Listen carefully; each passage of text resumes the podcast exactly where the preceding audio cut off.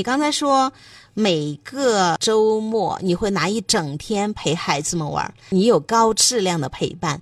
我也特别想听一听你大概会怎么安排，就是大家可以取取经嘛。好多家长说：“哎呀，我不会陪孩子玩，就是你说的敷衍的状态。”那那个周末啊，一你会陪孩子们玩一整天，我觉得你真是一个精力充沛的妈妈。你会玩些什么呢？我们一般就是每个星期五都会回老家嘛，然后每个星期五一放学，我们第一件事就是接着孩子开车马上往家冲，兴奋我也兴奋，就是。不知道为什么每个星期都在回来，每个星期我们都是很激动的，好像回到了那边就是成都那边就觉得是那是个学习环境，回来这就是放松的环境。所以说回来的时候，孩子第一件事是看电视，我会星期五让他看一下电视。吃饭时间到，吃完饭我就跟我爸带着他们出去要骑车之类的了。骑完车回来大概就是八九点嘛，他可以就是看会儿书。第二天就是早上起来，他把作业做完的话，就一般就是在最晚十一点钟，基本上这个时候我们就怎么办？骑车。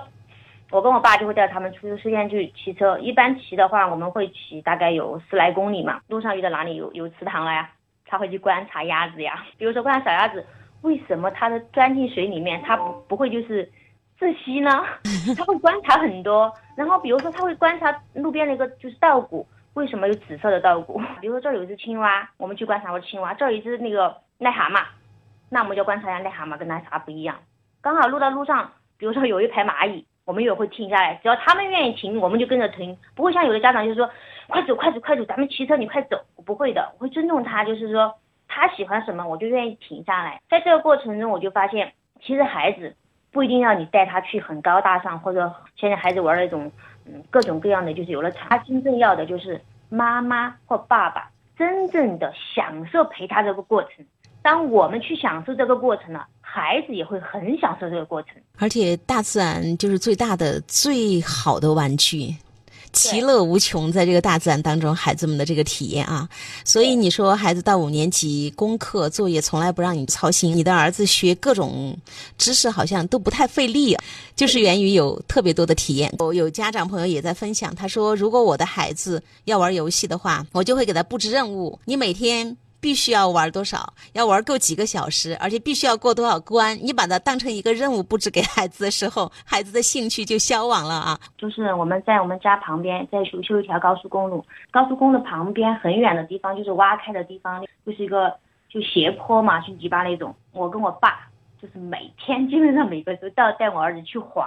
然后我爸和我爸，我爸五十多岁了，都会从上面滑下去，然后再爬上去，然后再滑下去，就像老儿童那种。那我儿子也很开心，我们也很开心。但是很多人就会说，那么脏，你们带孩子去玩，哎呀，弄得一身怎么办啊？就很多人就会很排斥这种。我跟我爸就不一样，我就觉得孩子嘛，你就让他接地气一点，让他玩疯玩，哪怕今天衣服破了，衣服脏了，没问题啊，只要让他就是释放天性，他很开心，他很享受。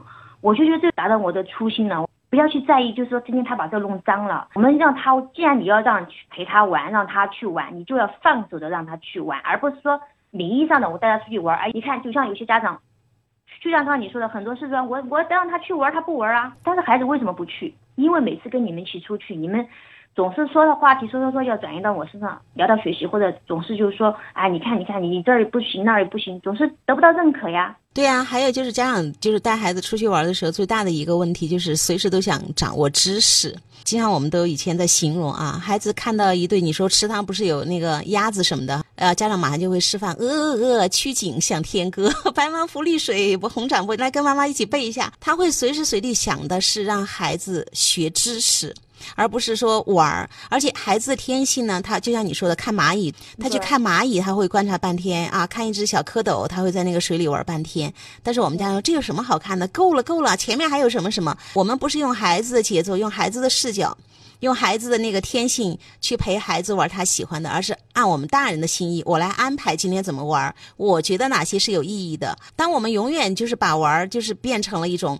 你就是去学习。我们经常说，把编成一个任务的时候，其实玩的那个乐趣就已经消减。你们会很投入，包括你的爸爸。我觉得这个啊，外公真好。因为我就觉得，当他去就是完全去投入去玩这个东西你觉得他对游戏还会沉迷吗？根本没有，就是在泥巴里玩的那么尽兴。就是我们说真实的体验。比如说我们家我们没有孵蛋器，我们会自己去买一个孵蛋器，网上买个孵蛋器回来孵蛋，让我孩子儿子就是观察这个蛋，他从就是孵蛋到后面小小鸡破壳而出那天，让他去好有意义啊！包括我们家去让他就是去观察小兔子怎么出生，小兔子怎么长大，很多很多，就是我就把农村那套所有的东西，其实这里面包括了很多我们要书本上要学的东西，但是我从不告诉他书本上要学，我就会让他去观察，去他自己体验。幼儿园、小学的时候，带孩子们多跟大自然接触，这些个东西对孩子，我们经常说的感官刺激，它特别特别的强烈，视觉、听觉啊，手眼协调能力、动觉啊等等啊感觉，所以孩子在这个过程当中体验越多，他的那种感受越多，所以当老师去讲一些个抽象的概念的时候，他会迅速去理解、去转化。为什么我们说这样的孩子玩够了的孩子，在大自然当中体验越多的孩子，他其实理解能力越强，原因就在说他的所有的身体整个感觉都被打开了。你的孩子在通过孵蛋器啊，了解一个小鸡的出生，啊，这个是多有意义的一个学习呀、他去看鸭子，他就想鸭子的羽毛为什么没有打湿，没有沉下去，对不对？鸭子没有没有闷气闷死啊！对啊，把那个脑袋一直在里面，就是扎猛子在那儿去吃鱼，为什么他可以没有被憋死啊？就是你看孩子他天性就是探索、好奇，他是有学习愿望非常强烈的。我经常说，把功夫花在学习之外，你会发现学习好就是一个自然而然的事情。在就是我们说家庭教育当中，把孩子每个阶段他的发展特点。比方他的阅读敏感期还有语言发展期，对。妈妈，如果你了解这些，让孩子充分的去探索学习，其实学习接收啊，包括今后的理解啊、学习力啊，都是特别会很顺利的一个事情。看到爸爸在跟我们聊，他说就是玩那个王者荣耀啊，我让他一直不停的打排位，输到不行，然后过几天自己就跟我说：“爸爸，我不想玩了，我再也不想玩了。”爸爸很得意啊。他说现在我跟女儿一人买了一双溜冰鞋，每天吃完饭晚饭就会去广场上溜冰。